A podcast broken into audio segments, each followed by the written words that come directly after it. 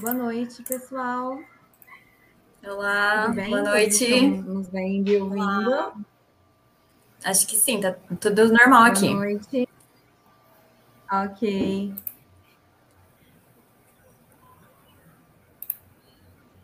Esperando aqui só dar uma estabilizada. Uhum. Pessoal, gostaria de agradecer a presença de todos aqui nessa, nessa quarta-feira pós-feriado.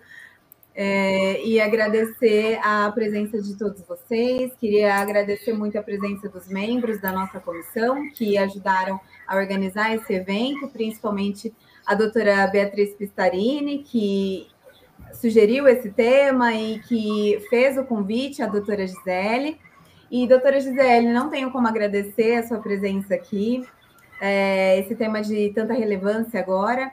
Então, a gente está ainda, né, na verdade, em debate aí no mercado com relação às startups. Então, a gente gostaria de ouvir sobre o tema, uh, você que já trabalha tantos anos com, com isso. Então, que você se apresentasse brevemente e pudesse dar, dar início à explanação.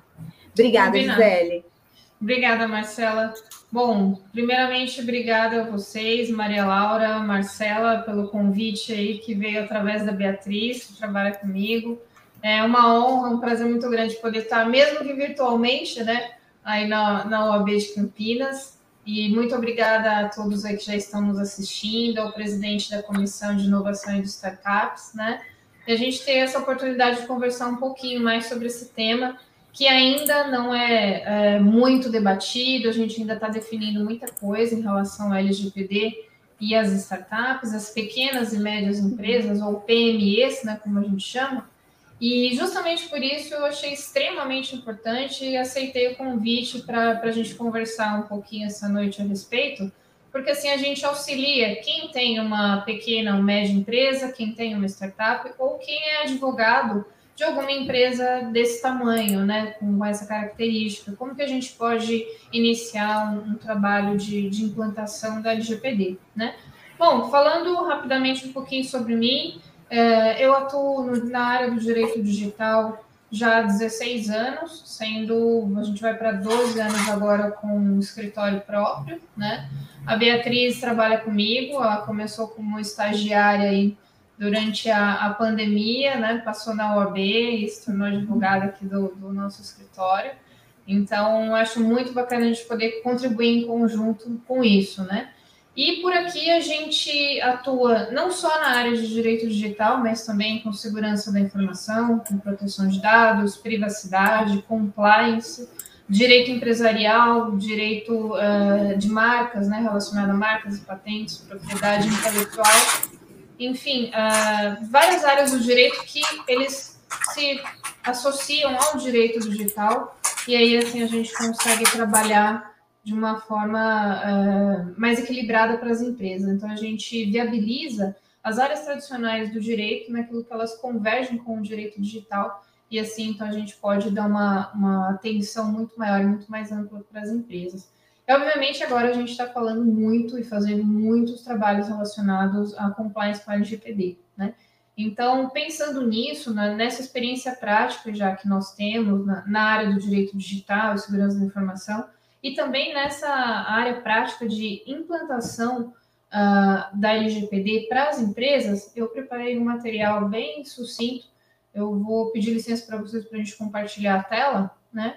E aí, eventualmente, eu posso depois passar esse PDF para vocês, caso vocês tenham um endereço para publicar aí da comissão, né? Disponibilizar para o pessoal que está participando, tá?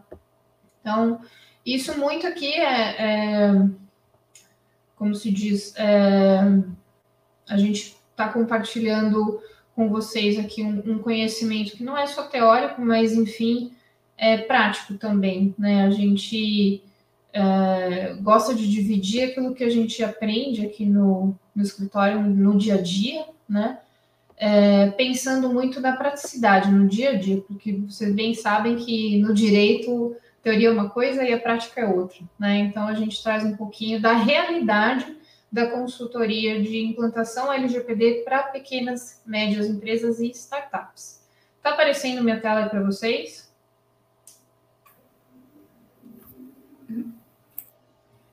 Tá sim? Eu não, eu não tô vendo vocês que eu tô só com uma tela. Aqui. sim, Gisele. Tá, tá. Então eu vou, vou iniciar. Como eu coloquei só uma, uma, um monitor aqui, eu vou pedir para vocês uh, me, derem, me darem algum feedback por áudio mesmo, né? Alguma coisa assim. Uh, caso a gente tenha que interromper, fazer ou tenha algum erro aí, ter algum probleminha técnico, tá? Tranquilo, pode deixar. Gisele, uhum. pode dar início que tá, tá, tá aparecendo aqui certinho. Beleza. Bom, é, esse aqui é o roteirinho do que eu previ aqui para a gente conversar inicialmente, para depois a gente abrir para um bate-papo, tirar dúvidas do pessoal. É, eu montei assim pensando nesses tópicos. Né? Qual que é a necessidade de aplicação da LGPD para minha empresa, para startup, para pequena ou média empresa? O que, que é LGPD no geral? Só para a gente relembrar. Pode ter muitas pessoas ainda que não estão cientes do que, que se trata essa lei, né? Então a gente dá uma passadinha rápida sobre o que é LGPD por que, que eu tenho que adequar a minha instituição? Detalhe, aqui a gente vai falar de adequação à LGPD, não só pensando em empresa, mas também, como a gente tem muitos colegas aí advogados, eu montei esse material também pensando em vocês, sim, porque a gente também precisa adequar os nossos escritórios à LGPD. E dependendo do tamanho do seu escritório, ele é uma pequena ou média empresa, né? Então, nada mais justo que a gente trazer essa realidade. E aí, o que, que a LGPD define como startup, pequena ou média empresa? E quais são os principais processos de implantação da LGPD em um pequeno negócio? Como que eu posso começar? Tá? Então, eu peguei esses principais uh, temas né, para a gente trazer aqui para conversar. Pensando então em implantação da LGPD, a gente vai falar em conformidade legal, em compliance. E aí, o compliance nada mais é do que a necessidade da gente se adequar a uma lei, a uma norma, a um regulamento. Compliance, conformidade legal, são termos aí sinônimos, tá? E aí, a gente está falando aqui de compliance à LGPD. Mas a gente não pode esquecer que temos outras leis também, temos outros regulamentos, outros ordenamentos jurídicos que a nossa empresa, dependendo do nicho em que ela atua, ela também tem que atender, né? Então, quando a gente pensa em compliance, é uma coisa é, global, é algo muito maior do que só LGPD. Então, a gente tem assim um desenho dessa nuvem, tá? Para ilustrar essa situação. E aí, para a gente estar compliance com a LGPD, a gente tem que pensar quais são então esses requisitos da LGPD. O que, que eu preciso atender para estar em conformidade legal com a LGPD? Bom, se eu não estiver, eu vou correr alguns riscos. Quais são esses riscos? Eu posso é, quantificar esses riscos em mínimos, médios e máximos? Consigo colocar isso numa métrica e pensar qual é o tamanho do risco que eu corro se eu não estiver compliance com a LGPD? Se eu conseguir fazer isso, ótimo. Aí você vai saber, então, o quanto você precisa demandar de atendimento à LGPD para sua empresa se eu vou precisar fazer um projeto extenso e muito robusto e complexo, ou se eu consigo, por ser um negócio mais enxuto, ser um negócio pequeno, eu consigo atender questões muito mais resumidas, né? questões um pouco mais superficiais. Então, aí é onde eu falo que para atender a LGPD, a gente não pode é, colocar uma, uma situação goela abaixo do cliente, né? Não é um software que você vai lá e fala, oh, instala aqui, roda e você está compliance. Não é assim. LGPD, consultoria para isso, não é, é, algo que você vai vestir no seu cliente como se fosse uma, uma roupa, é, uma roupa comprada assim num, numa loja de, de fast fashion, né? Eu falo que a consultoria de LGPD, para ser bem feita, ela tem que ser uma roupa de alfaiataria, costurada de acordo com as medidas do cliente. Então, para uma empresa que é pequena, que é média, uma startup, eu não posso pegar o, o, projeto de implantação completo que nós fazemos aqui no escritório, que tem umas sete ou oito etapas, e falar para o meu cliente pequeno: olha, isso aqui que você tem que fazer. Ele não vai conseguir fazer, porque ele não tem orçamento, porque ele não tem estrutura para isso. E outra, não tem a menor necessidade de é, obrigar um cliente menor, que tem uma demanda menor, que nem necessariamente ele vai ter todos esses riscos da LGPD, obrigá-lo a fazer um compliance enorme, um, um trabalho muito robusto. Então, a gente precisa enxugar a compliance da LGPD para quem é pequena, média empresa e startup, ok? Então, pensando nisso, a gente vai falar em controles. Eu preciso identificar alguns controles, controles de acesso, controles de sistemas, gestão. Então, tenho que identificar os controles que eu tenho na minha organização, na minha empresa, e conseguir é, definir padrões para isso. Se eu conseguir é, colocar esses controles em métricas, né, em normas, em procedimentos, o que, que eu posso fazer para melhorar a segurança da informação e tal, controles de acesso, é, controles quanto à classificação da informação, se eu tenho informação que ela é rotulada como restrita ou confidencial, se eu tenho uma informação que ela é segregada, somente algumas pessoas da minha empresa que acessam e outras informações que são públicas, que é toda empresa que acessa, isso já é uma forma de controle, a segregação da informação, tá? Então, eu preciso desenvolver isso dentro da minha empresa. Eu preciso também ter governança, então, governança, eu vou falar de gestão, vou falar de governança de dados, governança de ativos, de dispositivos móveis e tudo mais. Eu preciso também ter alguma auditoria, mesmo que seja mínima, quando a gente fala para PMEs, né, pequenas e médias empresas e startups. Eu preciso ter alguém para fiscalizar, verificar se isso tudo está sendo cumprido, tá?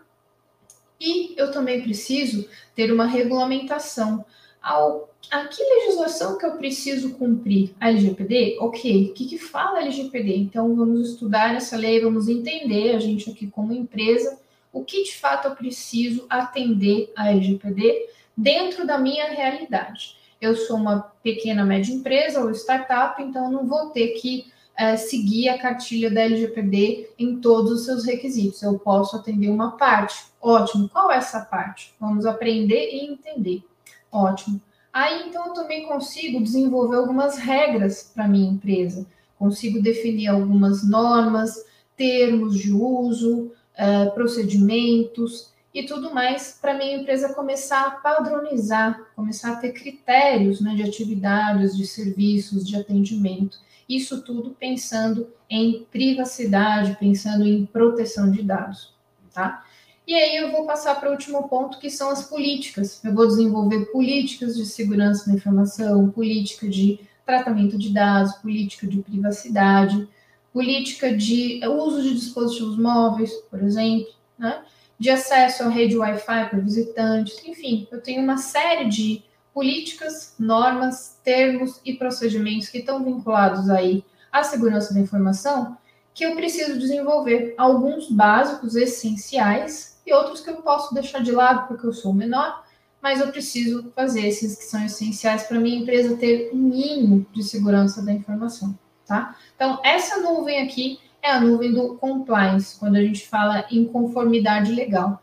E aí a gente vai pensar nessa nuvem, nesse compliance, pensando na LGPD, tá bom?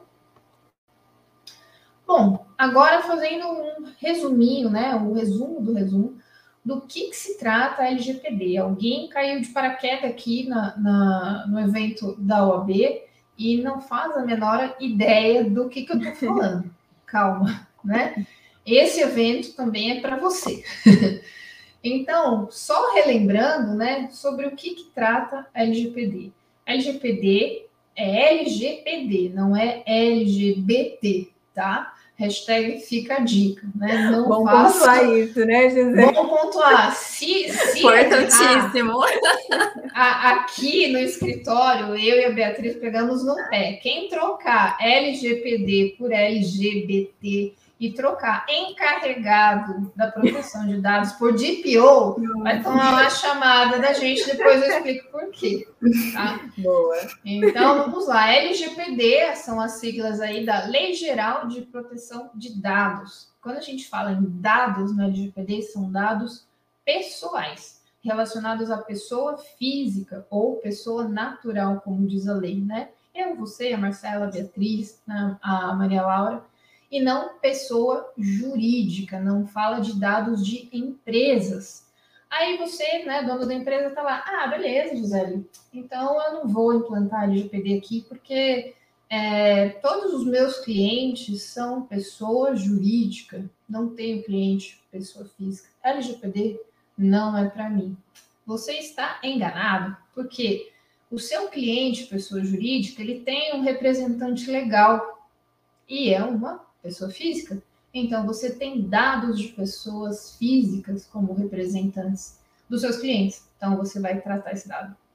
Você também tem funcionários, que são pessoas físicas. A gente ainda não tem robôs, né, perambulando pela empresa, e tem aí a inteligência artificial, muito legal e tal.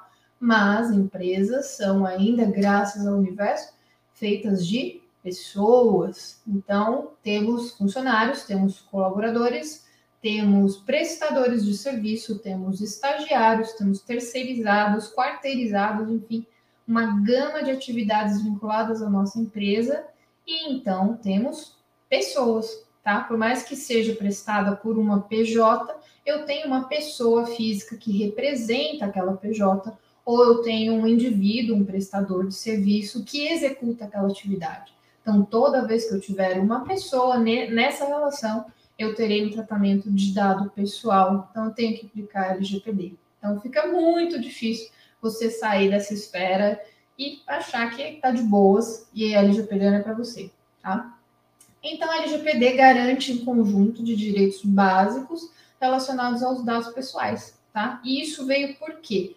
Por conta dessa crescente digitalização das nossas relações, das relações sociais, das relações comerciais, das relações jurídicas. LGPD não é uma moda, ela não, não é uma coisa que, ah, vamos ver se vai pegar. Já pegou e ó, tem tempo, tá? A LGPD absorve muita coisa do GDPR, que é o Regulamento Europeu sobre Proteção de Dados e Privacidade. Então, o Brasil, ele não está atendendo a uma moda, ele está atendendo a uma necessidade mundial. Tá? Existem mais de 120 países, se não me falha a memória, que já possuem legislação específica sobre proteção de dados e privacidade. Nós fomos um dos últimos aí da lista, né, dessa contagem, que é, criou a sua lei. Então, é, não é algo novo, não é uma coisa do Brasil, né? Eu falo que a LGPD não é jabuticaba, é, não é uma invenção brasileira, né? Então, é para atender uma necessidade mundial por conta dessa digitalização dos nossos dados, das nossas relações sociais, profissionais, jurídicas, tá? E aí, os principais objetivos da LGPD quais são? regular esse tratamento de dados pessoais é a principal, né? Ela vai tratar exatamente disso, garantir direitos ao titular dos dados, que é a pessoa jurídica dona desses dados, e coloca esse indivíduo como protagonista de todas essas relações que envolvam tratamento de dados. Então, agora é como se a gente, como pessoa física, tivesse tomado de volta as rédeas de uma situação que sempre foi nossa, que é a necessidade de é, ter o poder dos nossos próprios dados. Falar para uma empresa: olha, deleta aí meus dados da sua base, eu não tenho mais nenhuma relação comercial com você, já comprei o que eu tinha que comprar, tive uma péssima experiência, já emitiu nota fiscal, paguei e tal, deleta, não quero mais meu nome aí na base de dados do seu e-commerce. É um direito nosso, tá? Então, a LGPD vem para atender toda essa necessidade, pensando que o nosso dia a dia, os nossos dados pessoais estão extremamente digitalizados, tá? E aí, a LGPD foi publicada em 2018. Ela não é mais assim tão novinha, né? É, ela foi publicada em 2018 depois de um farto debate de quase 10 anos aí pelo Congresso, audiências públicas e muita discussão, tá? Então não é uma coisa que surgiu do nada, estava ali fermentando muito tempo uh, na nossa legislação. E ela se aplica para quem? Tá? Basicamente, aquele exemplo anterior ali que eu falei para vocês, né, de empresas, de situações, para todo mundo. Eu aplico LGPD para as empresas privadas, para órgãos públicos, para negócios que operam no meio online, uma startup, uma health tech, né, na, na área da saúde, por exemplo, é, e uma empresa que seja totalmente offline, tá? A padaria da esquina, numa cidadezinha lá no interior de Minas Gerais, em que o dono Uh, tem uma cadernetinha onde ele vai anotando o consumo das pessoas, né, a conta de cada um, e no final do mês ele vai e cobra cada indivíduo, e ele tem ali o nome, o telefone e o endereço dessas pessoas e o valor.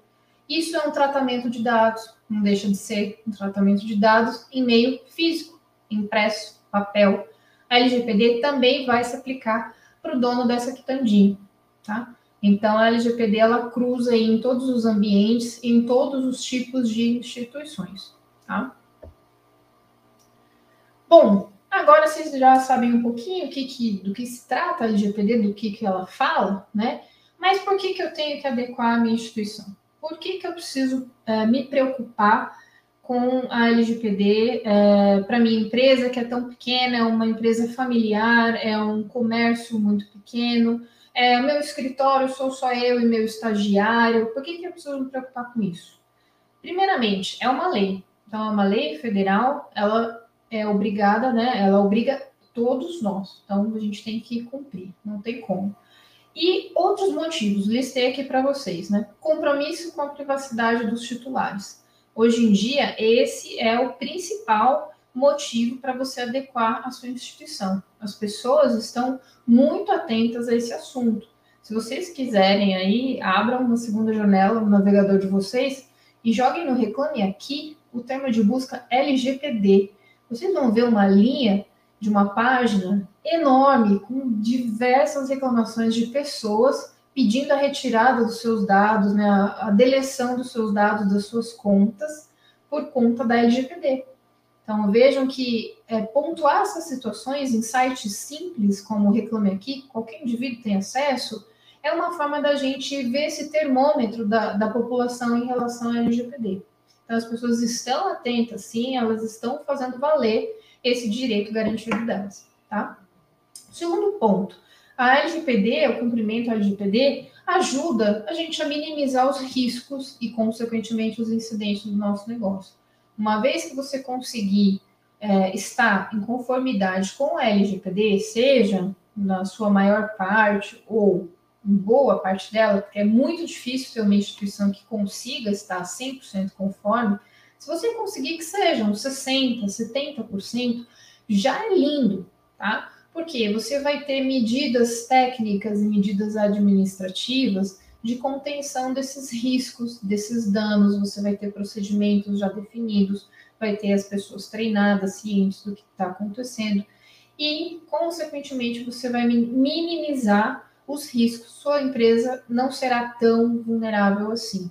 Tá? E você tendo pessoal capacitado sobre a LGPD e atuando né, no dia a dia, pensando na LGPD, você também minimiza esses incidentes. E se houverem incidentes, você já sabe como agir, tá?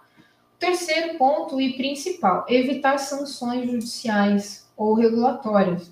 É muito importante, porque sanções judiciais, elas podem vir aí uh, desde que a lei foi publicada, mesmo antes da LGPD entrar em vigor. Ela entrou em vigor ano passado, tá? Mas ela foi publicada em 2018 por que, que a gente já tinha ações judiciais rolando antes dela ser publicada e aí depois que ela foi, antes dela ser, dela entrar em vigor, perdão, corrigindo, né, antes dela entrar em vigor já tinha ações usando a LGPD como fundamento. E depois que ela entrou em vigor, aí que o judiciário teve que lidar com mais de 600 ações sobre isso. Por quê? Pelo seguinte, por mais que a, as multas da LGPD entrassem em vigor somente agora, a lei estando publicada e depois com a sua vigência, ela se torna aplicável para todo mundo. Eu não posso impor uma multa da LGPD, eu não posso impor uma sanção da LGPD. Mas se eu souber que determinada empresa violou algum princípio da LGPD ou vazaram os meus dados e eu consegui comprovar que veio de determinada empresa, eu posso ingressar com uma ação judicial contra essa empresa e pedir indenização por danos morais por essa situação. E já está cheio aí o nosso judiciário com ações desse tipo. Tem uma ação é, que ela teve uma sentença aí no ano passado, acho que em meados de setembro do ano passado, que é contra a Cirela, né, a construtora incorporadora Cirela, que é justamente isso, uma ação que se iniciou antes da vigência da LGPD, uma pessoa teve seus dados compartilhados sem autorização, e aí ela sofreu diversas, uh, vamos dizer assim, diversos incidentes né, em relação a isso, com compartilhamento dos dados, e acionou a Cirela e ganhou uma indenização de 10 mil reais. Tá? Então, assim, o judiciário já estava atento a isso. Com as sanções da LGPD em vigor, aí pronto. Além da empresa poder ser alvo de uma ação judicial por eventual descumprimento da lei, agora a empresa que violar a LGPD também pode ser alvo dessa multa a ser aplicada pela ANPD, tá? Então a gente tem essa situação de sanção judicial ou regulatória, no caso aí as multas da ANPD, tá? A criação de cultura de proteção de dados é essencial a gente fomentar essa cultura dentro da nossa empresa, dentro do nosso escritório, né? Tem um, um viés de conscientização muito forte na nossa legislação e isso é importante. Isso também gera padronização de procedimentos e atividades, então a gente passa a ter muito mais segurança nas nossas atividades, com a padronização de diversos procedimentos do dia a dia. A gente passa a ter normas, a ter políticas, a ter termos específicos. E isso não só facilita uh, o dia a dia, como dá mais segurança não só para a gente, né, como um prestador de serviço, um fornecedor de produto, como advogado mesmo, mas também da segurança para o indivíduo que está do outro lado, tá? Com isso tudo, a gente tem um aumento, né, é, no incremento da segurança da informação. Consequentemente, se você já tem medidas técnicas e administrativas de melhorar a segurança da sua empresa, né, a segurança da informação da sua empresa, a gente aumenta esse índice. Aumentando a segurança da informação, a gente aumenta o quê? A segurança jurídica, consequentemente. E aí, uma empresa que tem como comprovar que ela tem maior segurança da informação, portanto, maior segurança jurídica, certamente ela tem uma maior credibilidade no mercado. Tá? As pessoas tendem a confiar mais em quem demonstra conformidade legal e segurança jurídica. É essencial. Sem contar que estar compliance com a LGPD coloca uma estrela na testa das empresas. Então fala, olha, estou compliance com a LGPD, está aqui um relatório, está aqui um plano de ação que eu fiz, um parecer é, realizado por um escritório de advocacia, por um profissional habilitado na área de segurança da informação. Enfim, há diversas formas da gente demonstrar essa conformidade com a LGPD. E isso se torna um diferencial competitivo, principalmente se você está em um nicho que os seus principais concorrentes ainda não falaram nada sobre a LGPD, não publicaram nada em seus sites, não mandaram nenhum comunicado para clientes, então você sai na frente ao demonstrar essa conformidade legal. As pessoas estão antenadas com isso, já falei, né? Então elas vendo que, olha, essa empresa aqui, esse escritório aqui, está em conformidade com a LGPD. Nem sei direito o que é LGPD, mas vi aí no Fantástico que fala de proteção de dados, opa, vou contratar com esse aqui. É mais ou menos por aí, tá? Agora, pensando, né, nosso material aqui para LGPD, para startups, pequenas e médias empresas. E o que, que é uma startup? O que, que é uma pequena ou média empresa? Startup é uma empresa inovadora, é uma empresa pequena, é um novo negócio que ele surge justamente baseado na inovação, na inovação tecnológica, tá? Então, uh, tem esse viés de ser um negócio pequeno e de estar associado a uma inovação, principalmente inovação tecnológica. E as pequenas e médias empresas? É aquele conceito que a gente já tinha de antes de pequenas e médias mesmo, tá? Então, a startup não deixa de ser uma PME, tá? mas a gente vai ter startups voltadas para o mercado da tecnologia com maior frequência, tá bom? Então, eu peguei aqui para vocês algumas definições, eu não vou ficar lendo isso, fiquem tranquilos, mas aí depois pode ficar no material para vocês. Eu peguei essas definições da própria resolução da NPD, que foi publicada em agosto passado, que ela define exatamente o que são microempresas empresas de pequeno porte, startups, pessoas jurídicas sem fins lucrativos, agentes de tratamento de pequeno porte. É esse o nome que ela dá para startups, pequenas e médias empresas, agentes de tratamento de pequeno porte, tá? E aí ela, a, essa resolução da NPD usa as definições daquela lei complementar, acho que é 182, se não me falo em memória, que é o marco legal das startups. É essa definição de startup, de microempresa, empresa de pequeno porte, que a NPD está usando nessa resolução, tá? Essa resolução foi divulgada no próprio site da NPD, está circulando na internet já tem um bom tempo. É um material bem, é, bem didático até, uma, uma resolução bem prática de ler, eu achei ela é, acessível do ponto de vista assim, do público mais leigo, e tem três páginas só, então acho interessante vocês é, tomarem ciência disso, lerem, porque quem tem um escritório pequeno ou médio também vai ter que se adequar a essas definições da NPD, a essa resolução, tá? E aí, a NPD ainda não definiu o que, uh, como vai ser a aplicação da LGPD para essas pequenas e médias empresas, para essas startups. Isso ainda está sendo discutido, tá? E o que, que a NPD coloca, né, que é uma condição para ser definida como pequena, média empresa ou startup? um dos dois pontos principais que eu entendi ali nessa resolução é a limitação de receita bruta, que ela usa exatamente da, da lei do marco das startups, e não realizar tratamento de dados de alto risco, ou seja, a PME ou startup não pode fazer tratamento de dados pessoais sensíveis, dados de saúde. Então, uma health tech, que seria uma startup da área de saúde, que usa dados médicos, né? É, e de, como se diz, esses dados capturados por smartwatches, né, os relógios inteligentes, faz a sincronização com o celular, com seus prontuários médicos, enfim, esses dados de saúde são tidos como dados sensíveis. Então, uma health tech uh, não pode ser definida como startup, porque ela vai fazer tratamento de dados sensíveis, tá? Então, essa é uma, uma exceçãozinha aí. Tá?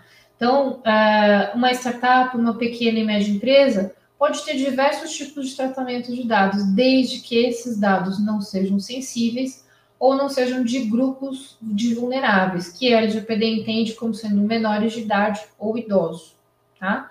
É, e também que esses dados não sejam tidos como é, tratamento de dados de larga escala. O que seria dados de larga escala? É, é, quando a gente faz um tratamento de dados que abrange um número extremamente grande de pessoas. Então, assim, ah, o número de pessoas que passam no metrô da Sé em São Paulo. Não dá. Né? É um tratamento de dados de larga escala.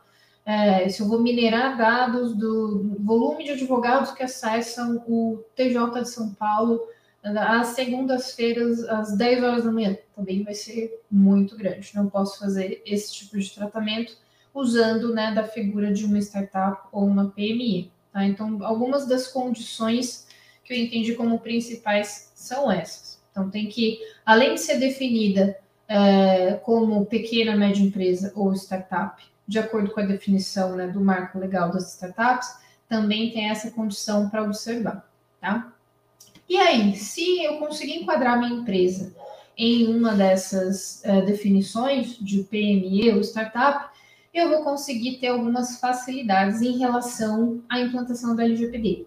Então, eu vou ter um atendimento às requisições por meio eletrônico ou impresso, então não preciso atender somente a um canal da NPD.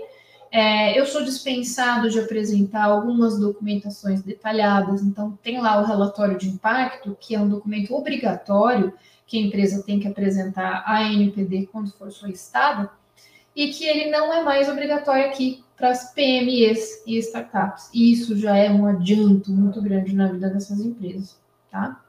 Um outro ponto é a dispensa de cumprir com o direito à portabilidade. Pela LGPD, a gente tem o direito à portabilidade, que seria o direito que o titular de dado tem de portar o seu dado. Um exemplo, eu tenho uma lista de músicas lá no Spotify, tenho lá minha playlist lá selecionada, e aí, um belo dia, surge um concorrente do Spotify que eu acho muito melhor. E eu quero ir para lá. Quero migrar a minha playlist toda certinha naquela ordem para o concorrente do Spotify.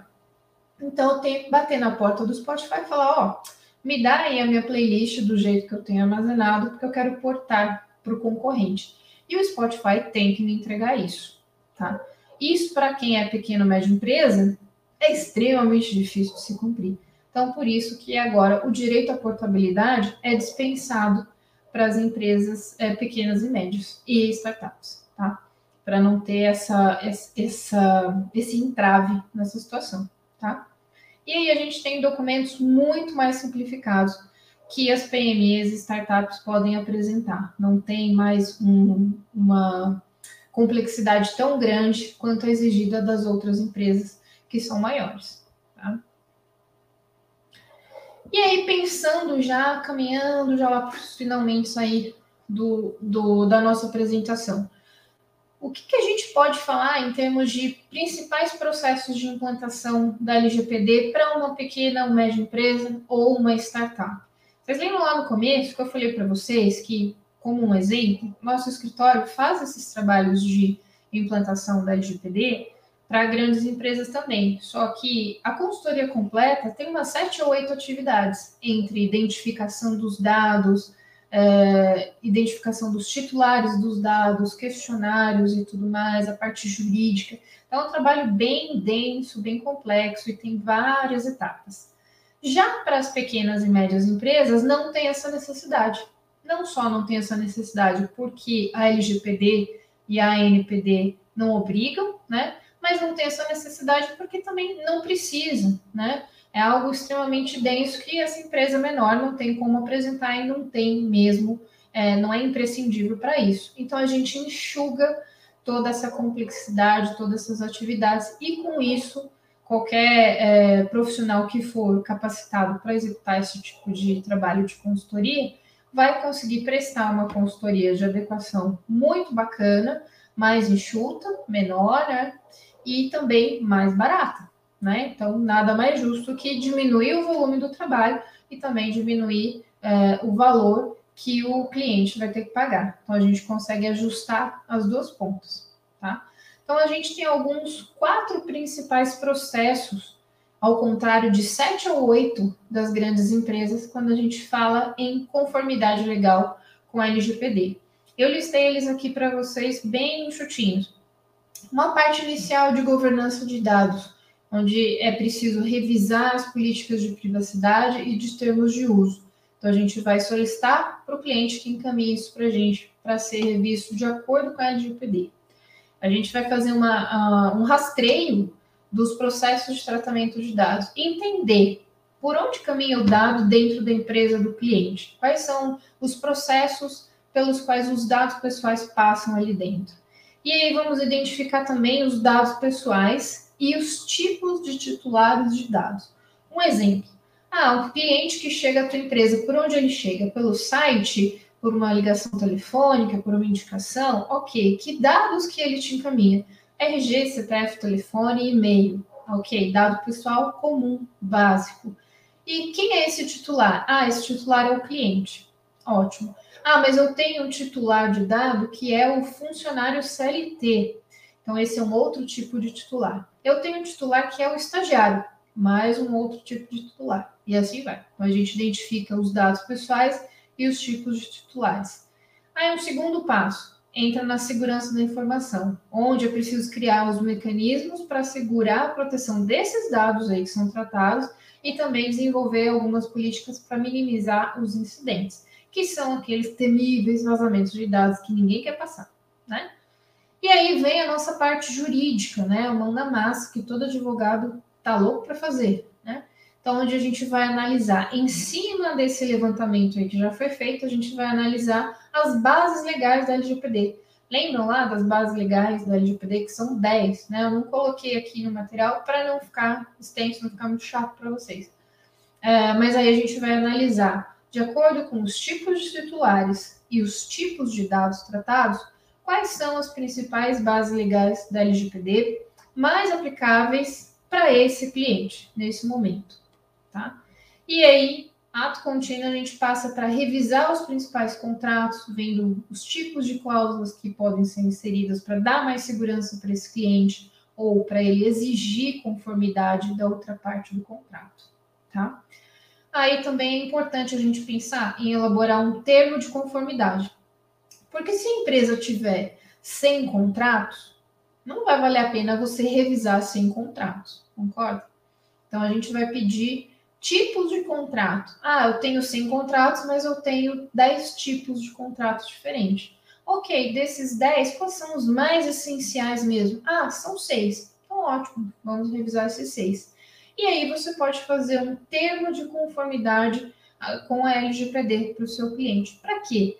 Para que naqueles outros contratos que você não revisou, ele possa inserir esse termo de conformidade como um aditivo contratual, um anexo ao contrato. E aí, essas novas relações que ele for travando, ou as antigas, né, que esses contratos não foram revisados, ele vai amarrar essa situação através desse termo de conformidade. E no termo de conformidade, o seu cliente, pensando aí se você for um advogado, uh, o seu cliente vai declarar que ele está em conformidade com a LGPD, ou que ele está adequando a sua empresa né, com essa conformidade. A gente vai colocar algumas responsabilizações algumas condições, algumas cláusulas, tudo baseado na LGPD, tá? E aí, por último, é feita uma revisão do site do cliente e dos canais de contato. Por quê? O site é a porta de entrada da empresa. Então, a gente tem que pensar como que o cliente, seja ele uma pessoa física, seja o representante de uma pessoa jurídica, vai chegar e bater lá na sua porta, tá? Ele tem um canal de contato específico para falar com essa empresa sobre privacidade, proteção de dados, né, é preciso pensar nisso, tá? Tem que ter lá um, um cantinho específico do seu site para falar sobre LGPD, para colocar um e-mail do encarregado dos dados pessoais ou de alguém que vai se responsabilizar dentro da empresa sobre esse assunto LGPD, tá? É super importante isso. E aí, por último, a gente vai criar né, uma forma de atendimento aos titulares de dados. Vamos pensar junto com a empresa em mecanismos e fluxos para atender essa demanda, né, esses titulares de dados que já estão, sim, exigindo seus direitos, e também para atender a NPD, o Ministério Público, o PROCON, o Judiciário, seja lá quem for, tá? E mostrando aqui para vocês um pouquinho do que eu falei ali no início, né, de que a, a Justiça, né, o Judiciário de São Paulo, já tem 600 ações, né, 600 sentenças baseadas na LGPD. É, aqui é uma notícia que traz exatamente essa métrica, tá? Mostra para gente como que a, a, o judiciário, né, como a nossa justiça, como a sociedade estão lidando com esse assunto, tá? E foi feito esse levantamento aí pela Folha de São Paulo, conseguiram definir que Existem já cerca de 600 sentenças no TJ de São Paulo baseadas na LGPD e sentenças de ações que iniciaram antes da lei entrar em vigor, que já tinham essa fundamentação, a própria petição inicial já falava da LGPD, mesmo ela estando publicada, mas sem ter entrado em vigor ainda, e sentenças que saíram depois com a vigência da lei, tá? Aqui coloquei para vocês uma notícia uh, sobre a ANPD, né, que prorrogou o prazo para recebimento de contribuições da consulta pública, que fala de como vai ser a aplicação da LGPD para pequenas e médias empresas. Havia saído uma, um comunicado da ANPD em agosto ou setembro, se não me falha a memória, que abria uma consulta pública para as pequenas e médias empresas e startups para elas opinarem, participarem de audiências públicas, para coletar informações de profissionais do ramo também, é, para a gente definir mesmo em conjunto com a, NP, a NPD procedimentos específicos de aplicação da nova lei para essas empresas. E aí que aconteceu que essa consulta pública foi prorrogada por dia 14 de outubro, também conhecido como amanhã, né? E aí, se tiver alguém nos ouvindo né? Pode opinar. Aproveitem, né? Mais um momento, hashtag fica dica.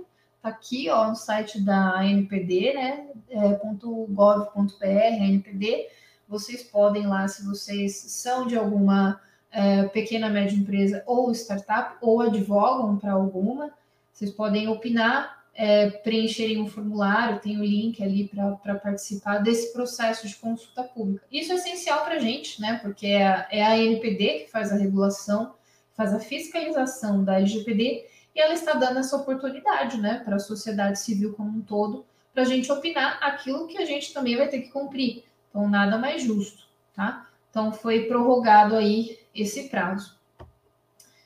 E é, para quem está no desespero, mais um momento, hashtag fica dica, né? Vários momentos, hashtag fica dica. É, nosso escritório criou um infográfico sobre é, ações emergenciais para cumprimento da LGPD.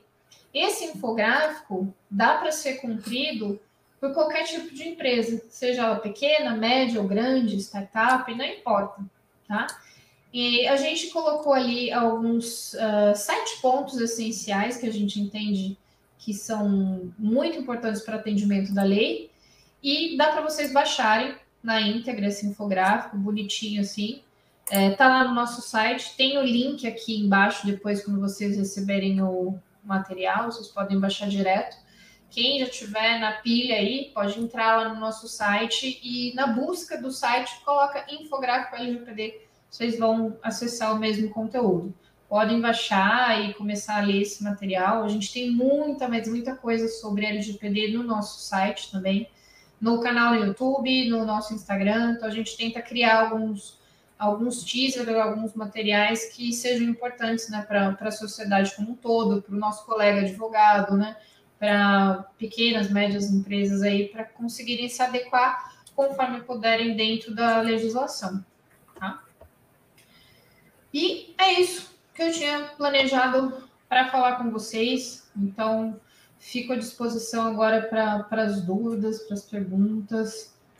E meus contatos ficam aí para vocês, quem quiser adicionar, acompanhar a gente também na, nas redes sociais, fica à vontade. Bacana. Gisele, obrigada mesmo pela sua presença hoje. A gente sabe aí o quanto que você está é, tá sempre corrida para lá e para cá, mas achou aí uma brechinha para poder Opa. compartilhar aqui. Claro, a sua, a gente dá né? um jeito. A gente fica aqui na. Não, não vai ser mais uma noite de trabalho, né, Gisele? Que você não vai tomar. Não, então. não vai. então a gente está aí na, na, ativa. Obrigada mesmo por, por estar aqui com a gente. Eu que agradeço. Você trouxe ótimas dicas. É. O Fica a Dica aqui foi essencial. Acho que os principais pontos você é, realmente deu destaque na sua apresentação. E queria também agradecer, viu, Beatriz, por você ter topado aqui participar com a gente comentando. A Beatriz agora vai ler as perguntas para a gente aqui, para a Gisele poder esclarecer. E a Maria Laura, que também é membro aqui da nossa comissão, vai ficar aqui com a gente comentando, é, direcionando até as nossas próprias dúvidas. Eu fiz umas anotações aqui e, se der tempo, vou também encaminhar para a Gisele. Mas fiquem à vontade aí, todos vocês que tiverem dúvidas, para mandar aqui no, no chat, que a gente vai encaminhando para a Gisele conforme possível, tá bom? Uhum. Então vamos lá, Beatriz, o que, que temos aí de questionamento? Sim. Antes de tudo, gostaria também de agradecê-las, claro. Obrigada, Marcela, obrigada, Maria Laura, obrigada pelo espaço. Imagina. E gratidão eterna pela Gisele por todo o aprendizado no, no dia a dia. Estamos juntos. Estamos juntos. E fiquei muito feliz porque o pessoal interagiu bastante aqui nos é. comentários. Ai, que legal. É mesmo. Acho que temos, sei lá, umas seis perguntas, por enquanto. Mas vamos lá. A primeira pergunta é da Ana Suerda Cavalcante. Ela perguntou: Doutora, pode ter uma startup em negócio sem ser de tecnologia? Oi, Ana, tudo bem? A, a Ana Suerda é parceira do nosso escritório, ela sempre está participando do, dos conteúdos, está sempre antenada aí com direito digital. A Ana é de Recife, em Pernambuco, então que bacana. ela também atua com direito ambiental, né? Se vocês entendem tudo de direito ambiental, e aí agora fez esse link com a gente com o direito digital. Então, o que vocês precisarem linkar com esses assuntos com a Ana, também pode falar direto com ela. Bom, é, se é possível ter uma, uma startup que não seja focada em tecnologia, é isso? Isso. Tá. Sim, é possível. Então, a gente pode, quando a gente fala em inovação, a gente sempre pensa em tecnologia, né? Mas a gente pode pensar em inovar uma forma de trabalho, por exemplo, sem que isso envolva necessariamente tecnologia. A gente pode ter, às vezes, uma atividade, um procedimento, um tipo de serviço prestado, uma forma de fazer um serviço ou um produto, que ele passa a ser executado de uma outra maneira, mas que não envolve diretamente tecnologia. Tá? É que a startup está vinculada diretamente com inovação. Então a gente já linka inovação com tecnologia, mas tem maneiras de você ter uma startup que tem inovação, mas não ser necessariamente baseada na tecnologia. Tá? Exatamente. É, o Carlos Lima, ele fez uma pergunta que eu acredito que foi no momento que você estava explicando sobre a regulamentação da NPD, da, das startups. A pergunta é o seguinte: é, não que seja seu core business, mas havendo somente um processo de negócio que trate de dados pessoais sensíveis, isso também a desenquadra dessa regulamentação para pequenas e médias empresas? Tá, entendi, Carlos. Então, essa regulamentação para pequenas e médias, ela deixa claro lá numa parte que é, o negócio não pode tratar dados pessoais sensíveis. Então, aí a gente teria que ler e reler essa regulamentação e discutir, e acho que é de fato o que a NPD vai fazer daqui para frente, para a gente pensar: ah, a minha empresa ela é pequena ou é média, mas não é meu core business tratar dados sensíveis. Eu trato alguns dados sensíveis durante minha atividade, mas não é meu core business. E aí, a NPD? Eu entro na definição de PME, uso essa, essa resolução? Eu entendo que sim, que poderia ser, não sendo esse tratamento de dados sensíveis de fato o seu core business. Você não é uma, vamos pensar assim, uma, uma empresa big data, né? Uma, uhum. uma pequena pequena big data, fica até esquisito chamar, né? Mas a gente chama de big data, né? Essas, essas, empresas de big data que mineram dados na internet e tem um levantamento, um enriquecimento de dados pessoais muito grande, vendem isso para outras empresas. Se você tem uma pequena ou média empresa que faz esse tipo de atividade, consequentemente você não pode se enquadrar em PME para definição dessa resolução da NPD. Tá? Então, dados sensíveis não pode ser o core business. Então, eu entendo, eu entendo que nesse seu exemplo aí estaria ok. Tá? É, a próxima pergunta, seguindo a mesma linha da última, é, a Cecília Manara perguntou o seguinte: psicólogos autônomos é, não se enquadrariam nessa regulamentação? Das pequenas e médias empresas? Hum, eu entendo que se, se enquadrariam sim. É Cecília, né? Isso, a Cecília perguntou. Cecília. Então, Cecília, eu entendo que psicólogo sim, tá? Ah, mas você vai falar, poxa, Gisele, mas eu faço as sessões de terapia online com os meus pacientes. Existe um dado sensível, que é a fala deles ali. Mas é, se você não tem um armazenamento de dados, né, se você não tem uma gravação dessas sessões, é, uma transcrição dessas sessões, isso está numa plataforma segura que você usa, que você paga por isso, que tem criptografia, você tem como comprovar e tal. É, então você não trata dados sensíveis, tá? O seu core business não é o tratamento de dados sensíveis seu core business é outro, né? É, vamos dizer assim, um serviço de saúde mental, né? Vamos pensar assim, destrinchando. Então, eu entendo que psicólogos autônomos poderiam entrar nessa definição, sim. Tá? Sim. É, uma continuação ainda da pergunta da Cecília, é que em quanto tempo você acha que essa resolução é, será publicada, né? A, a, a resolução referente às startups? Tá. Olha, eu acho que vai demorar um pouco ainda, viu? Porque era para ser ali em setembro, foi prorrogado agora para outubro, e aí agora de outubro para dezembro é um pulo, a gente sabe que, né, uhum. legislativo, tal, judiciário, tem todos aqueles trâmites ali, eu acho que vai demorar um pouquinho. Ainda mais porque eles preveem fazer consultas públicas, então Sim. acho que a gente vai, vai levar um tempo ainda de maturação para a gente ter essa, essa resolução definida. É. Também eu acho. também acho. É. é, demorou tanto para a lei entrar em vigência, né? É. Sim. Então... E agora vai demorar mais um pouquinho para a gente ver isso, né? É, eu também acho. É, eu gostaria também de, de, agradecer a participação da doutora Beatriz Junk, que é, a, que é membro também da nossa comissão de, de estudos e startups, estudos e inovação em startups. Ela perguntou o seguinte: é, as pequenas e médias empresas, assim como as startups, elas precisam nomear um encarregado do tratamento de dados pessoais? Eu ia ah, perguntar exatamente a mesma coisa, inclusive. ótima, é. ótima pergunta, Beatriz. É, eu deixei eu deixei de falar ali na, na, na, na, palestra, né? E você pescou isso daí, muito bem, né?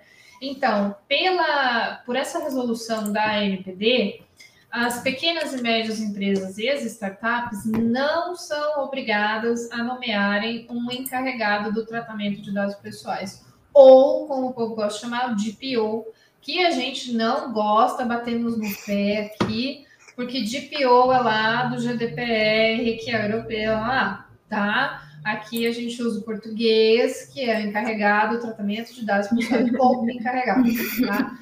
Então, é, pela, por essa resolução da NPD, as pequenas e médias são dispensadas da nomeação de um encarregado, mas elas têm que definir um canal de atendimento para os titulares dos dados pessoais. Então, tem que criar um e-mail lá descrito no site, um e-mail específico, privacidade.empresa.com.br, LGPD, enfim.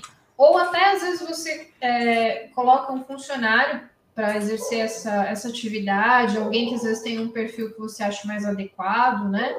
É, para tirar essas dúvidas do, dos titulares de dados, fazer essa comunicação site, empresa, público, né? Tipo relações públicas da sua empresa, você pode ter essa pessoa como um encarregado ou exercendo uma função semelhante ao encarregado, tá? Uhum. Mas não necessariamente você é obrigado a definir mesmo a figura do encarregado, somente ter um canal de contato específico. Então, tem que ter um e-mail próprio para as questões relacionadas aos dados pessoais.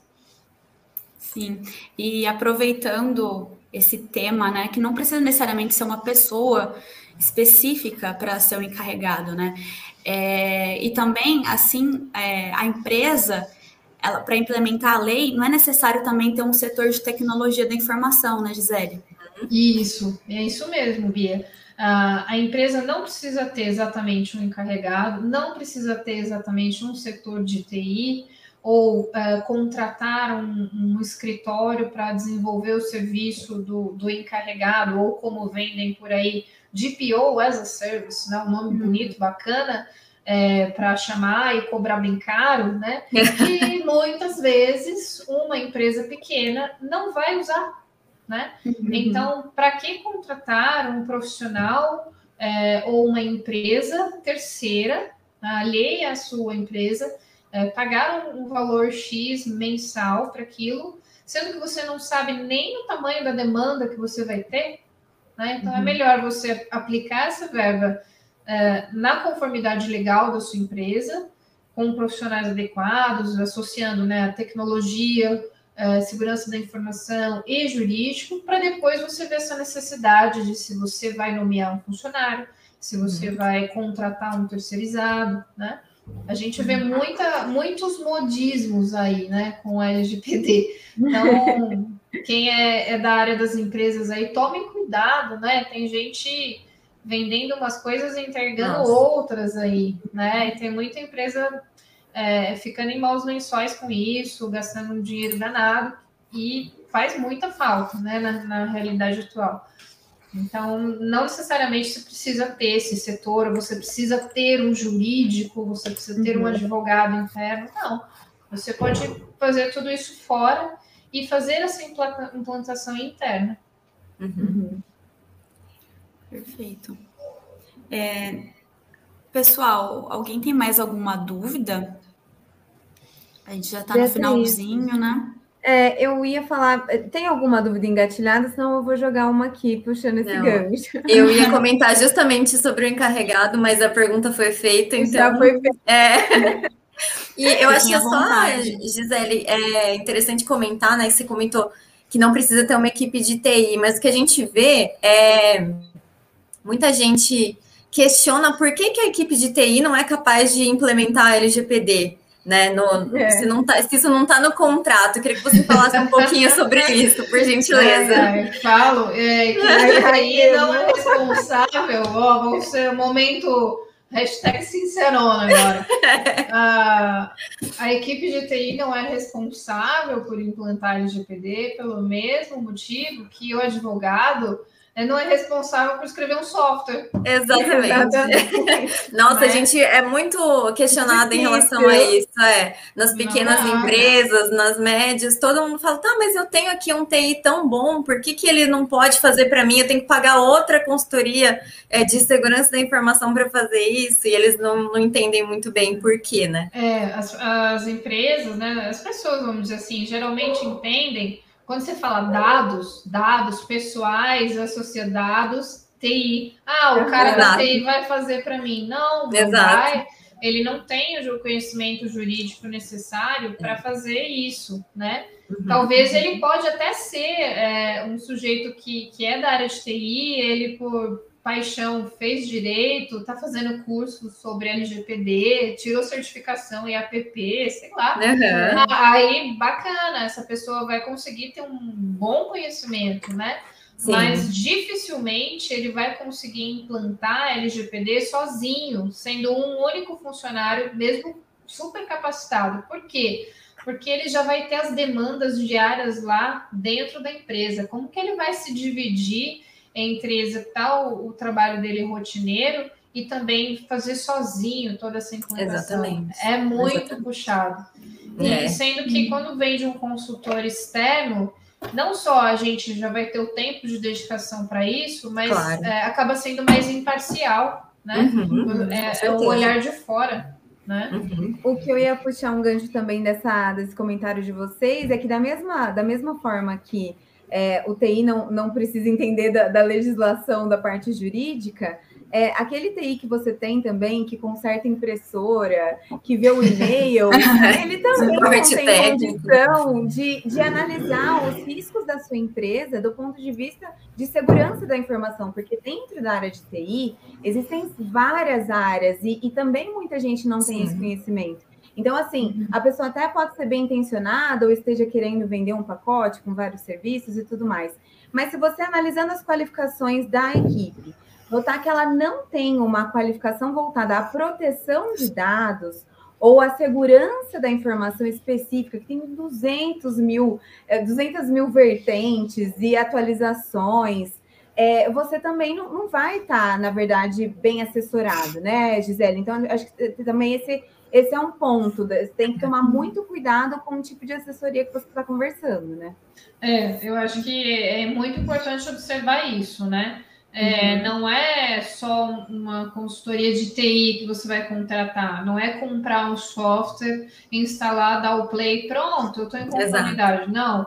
Uhum. É, o, o, software é a última coisa que você vai pensar, principalmente uhum. se você é pequena, média empresa ou startup provavelmente você nem vai precisar. Nem precisa, exatamente. É, eu vai. ia comentar isso, Gisele. A gente às vezes é procurada é, e a pessoa está idealizando não só o, o, o gasto uh, com uma consultoria para ajudá-la a entender a legislação e fazer a adequação, ela já acha que vai ter uma indicação de um, é. dois, quatro softwares para é. ela adquirir. E, na verdade, é justamente o que você falou, até uma empresa, às vezes, que ela tem um faturamento bem expressivo, mas os processos dela são um pouco mais simples. Uhum. Então, ela não vai precisar necessariamente. Às vezes, o ERP e a equipe que ela tem interna, ela já consegue fazer uma organização é, adequada, né, para o que ela para que ela está precisando. Então, acho que também esse é um ponto assim de um misticismo aí que colocam sim. nessa parte do software desnecessária, né? É sim, mesmo? sim. É, eu também vejo por essa por essa ótica, viu, Marcela? Eu uhum. acho que assim, em qualquer qualquer tamanho que seja a empresa, pensar em contratar um software vai ser só a última parte, a última ponta do trabalho. Primeiro, vamos entender todos esses processos de tratamento de dados da, dentro da empresa, os processos de negócio, né, o fluxo uhum. do dado dentro da empresa, o ciclo de vida do dado, né? É, como que é a gestão disso internamente, quais são os tipos de funcionários que essa empresa tem, os prestadores de serviço, entender na empresa como um organismo, quais são as suas relações. E aí sim uhum. começar a fazer esses procedimentos de identificação dos dados, dos tipos de dados. Aí a gente vem com questionários, né, direto com os chefes de área. Aí depois a gente passa para os contratos e assim vai.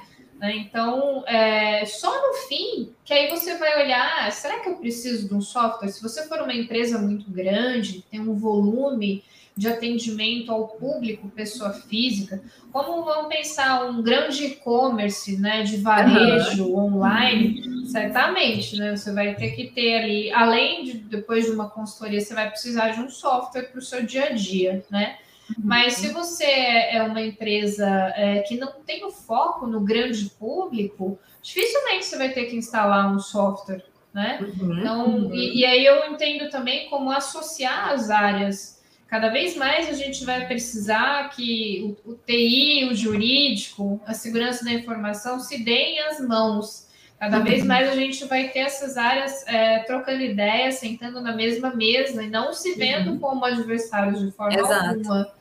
Agora vai ser a hora que, que o pessoal da TI vai começar a entender um pouco mais né, da, da rotina Sim. jurídica e os advogados vão ter que começar a entender um pouquinho mais de TI e principal de segurança da informação, Sim. né? Para a gente conseguir fazer um trabalho bem global e entregar a melhor maneira. Porque um advogado, vamos pensar assim, um advogado mais uh, bem advogado mesmo, que não tem essa uhum. vertente do digital, né? Da LGPD e tudo mais ele só vai pensar em contrato. Ele uhum. só vai pensar nisso. Ele não vai pensar no fluxo da informação, nos processos uhum. de tratamento de dados que essa empresa tem, por onde o cliente chega, por onde ele sai, pensando em Sim. sistemas, né? Uhum. É, e o, o, sujeito lá da TI, ele nem sequer vai imaginar em contrato. Para que contrato? Né? Banco de dados e tal. Então, por isso que a gente precisa integrar, né? Fazer essas realidades ali trabalharem juntas, que vai ser o melhor dos mundos, vai ser o melhor é. tipo de proteção. Exatamente. Até porque, né, Gisele, é, a gente está falando de startup aqui e o budget das startups é super reduzido para contratar um é. software e pensar em, em, em, operações mais complexas, assim, que seria de uma grande empresa. Então, a gente sabe que Malemar, eles têm é, grana para investir numa consultoria legal, né? Então tem que pensar muito bem nas ações pontuais e não num software que vai que não vai resolver a vida, né? Com certeza, né? Eles têm um, um limite de orçamento bem reduzido mesmo, e, uhum. e, aí quando eles procuram um advogado, eles vão procurar um advogado, às vezes é, é justamente para fazer tudo. Olha, a gente teve é. uma ideia que é essa, é uhum. fulano, ciclano, e a nossa empresa vai fazer isso, ok? E aí você fala, ó, você tem que ter um contrato social, tem Sim. que ter um termo de confidencialidade, você tem que registrar a empresa na junta comercial, vai ter que uhum. falar com um contador. Aí, nossa, uhum. sério, eu não sabia yeah. É. como. Não, não, é só fazer um termo de uso, uma política de privacidade. E às vezes o próprio contador oferece, né? O, é, alguma coisa. O combo. Ou então, né, é aquela, é aquela startup que todos os sócios são desenvolvedores de sistemas, já aconteceu isso comigo. E aí, ah, Gisele, é, não é para fazer um contrato, não, é só revisar esse aqui que a gente fez. É. Eu, peguei, eu peguei do Google uns é. trechos, né? E aí é aquele contrato que vai te dar mais trabalho para revisar Sim. do que você para criar um do zero. É né? isso mesmo, é isso mesmo. Então, é, é essa bem a realidade. Então, quando a empresa chega com orçamento limitado, quem está do lado de lá, né, seja um advogado, seja uma pessoa da área de tecnologia, tem que entender essa realidade. O que ele precisa mesmo, que ele quer, e uhum. o que uhum. de fato a, a, lei exige, o que eu uhum. deveria entregar. É, e aí a gente mostra esse leque, né? Falou, uhum. olha, o, o que eu posso fazer para você estar tá 101% é isso. Uhum, aí ele sim. assusta, né? É. Mas aí você fala, olha, eu posso, dentro daquilo que você quer e aquilo que deve ser, a gente consegue atender Chegar isso. Isso, aqui tá bom para você? E aí a gente começa a conversar. Sim. Né? É fazer, fazer algo que ele não fique...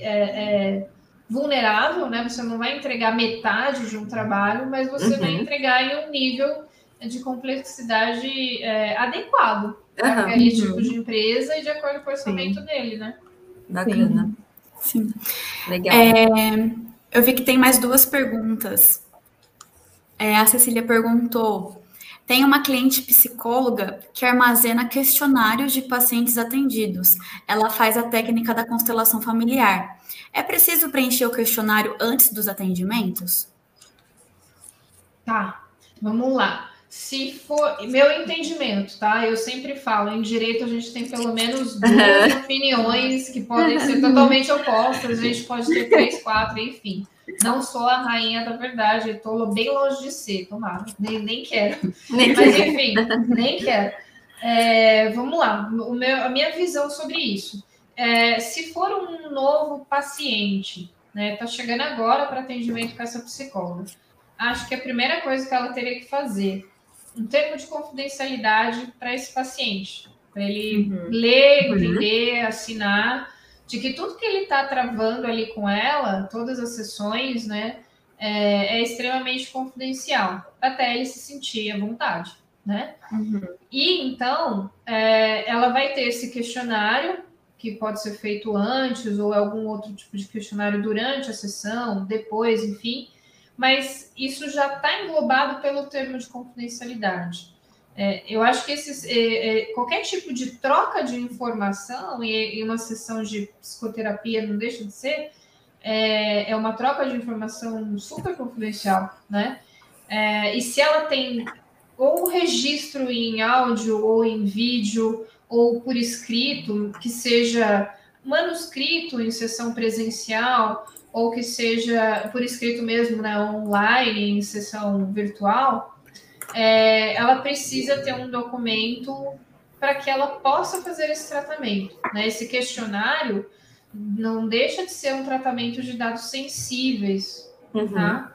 É, então aí ela precisa primeiro dar essa essa ciência prévia para o paciente de que isso é uma informação confidencial e vai ficar ali e também, se ela armazena isso em um meio digital, ela tem que implantar as medidas técnicas e administrativas de segurança. Então, assim, onde ela armazena? No notebook dela, que o filho dela de 5 anos joga joguinho. Não, não pode, né?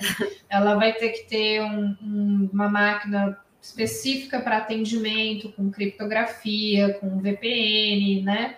ah, se ela tem, vamos pensar assim, é uma clínica maior e tem estagiários na área de psicologia, enfim, esses questionários não devem ser lidos por outras pessoas que não os próprios profissionais. Então, ela vai ter que segregar a rede dela para que, que esses materiais não caiam na mão de outras pessoas. Uhum. Tá? Mais, mais ou menos isso. É, o Rodrigo de Almeida perguntou o seguinte: ainda que a NPD tenha flexibilizado alguns pontos da lei para as pequenas e médias empresas, em atenção ao privacy by design e tendo em foco o crescimento do negócio, não seria interessante cumprir do início? Tá. Eu também acho, Rodrigo. Assim, a gente pensando no, no privacy by design, né? A, a, privacidade já na concepção da ideia, na concepção do negócio.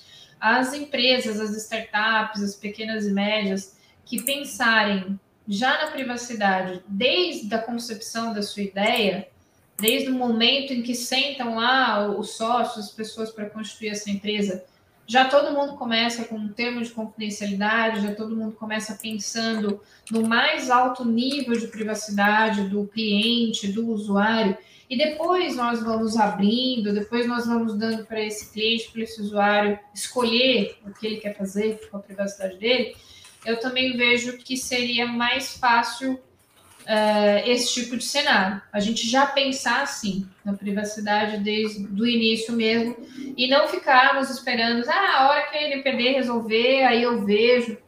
Porque pode ser que quando chegue esse momento, talvez sendo a sua empresa uma startup, é, ela pode ter recebido aí, tomara, né, um aporte de um investidor e teve um boom, né, um nicho de mercado que teve uma evolução aí muito rápida, né?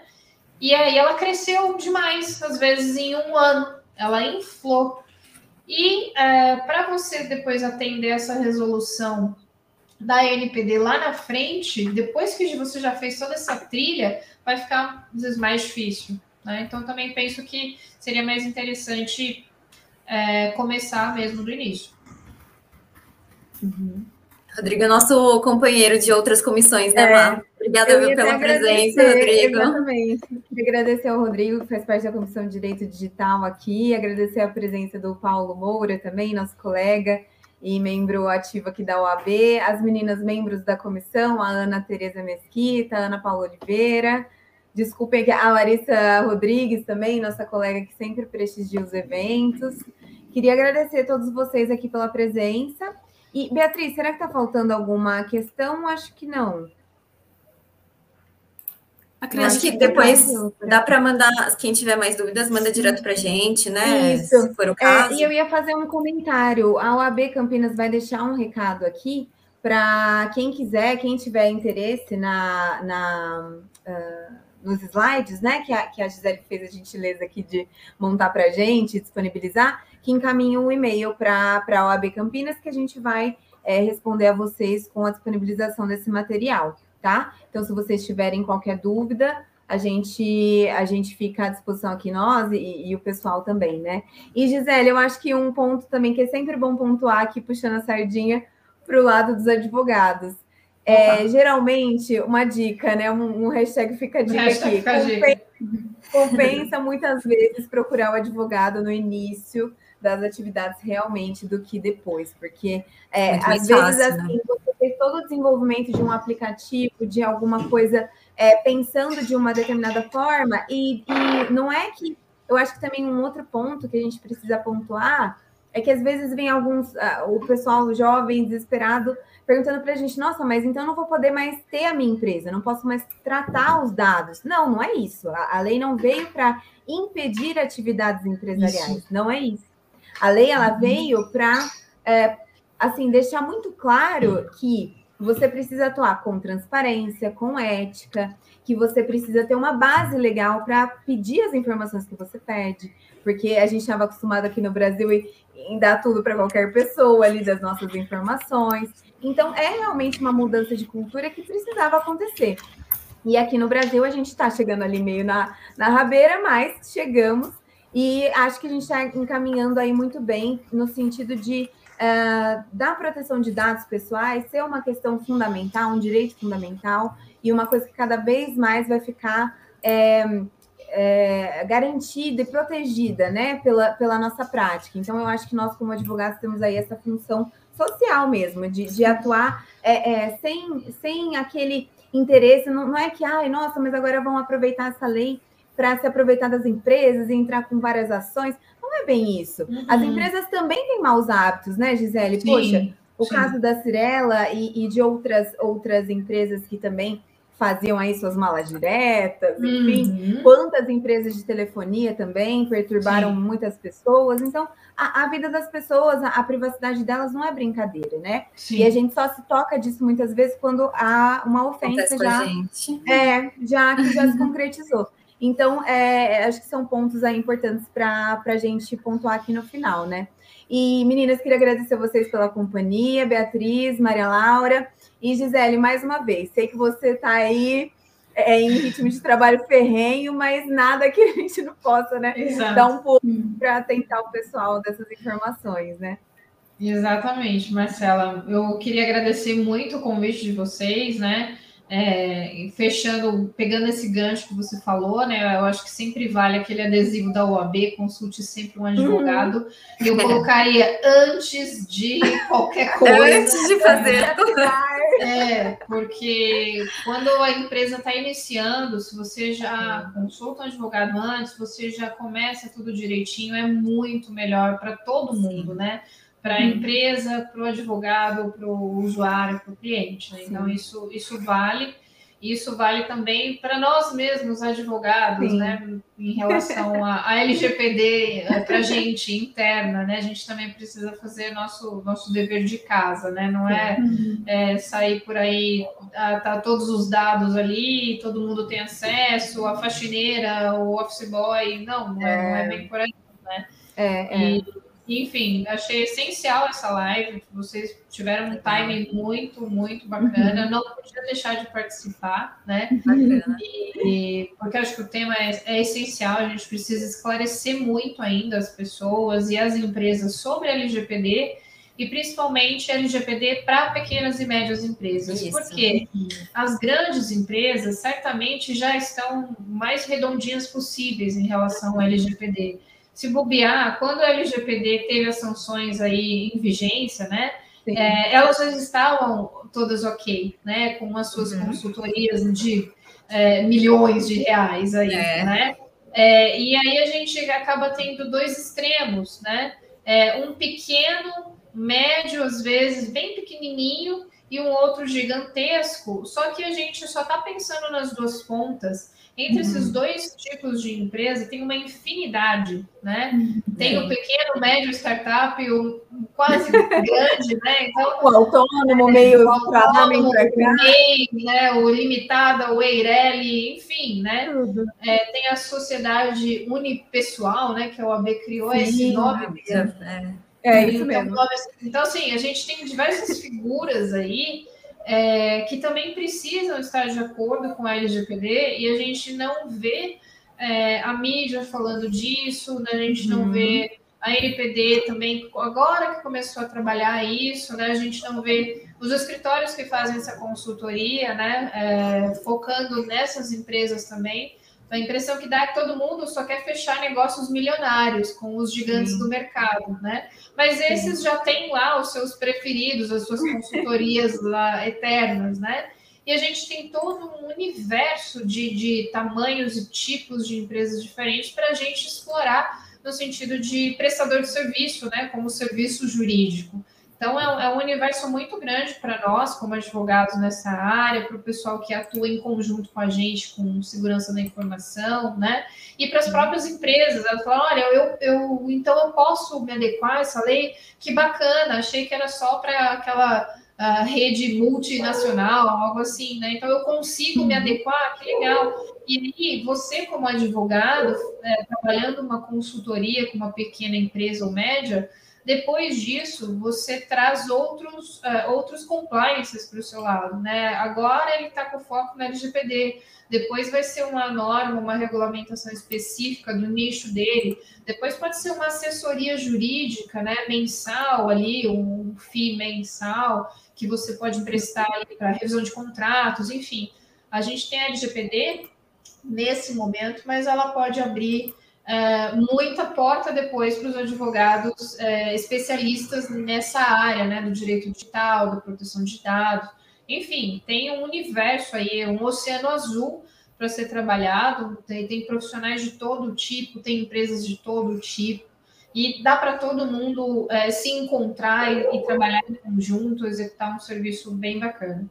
Assim, eu também acho. Parabéns para vocês por, por esse evento. Da minha parte, eu acho que foi incrível, assim, foi muito mais legal do que eu esperava. Que bom. É, muito obrigada pelo, pelo convite aí vindo de vocês, da OAB de Campinas, da Beatriz, né, que está na comissão também com vocês. Ela tomou essa iniciativa de, de ir para a comissão Exato. e fez a ponte comigo.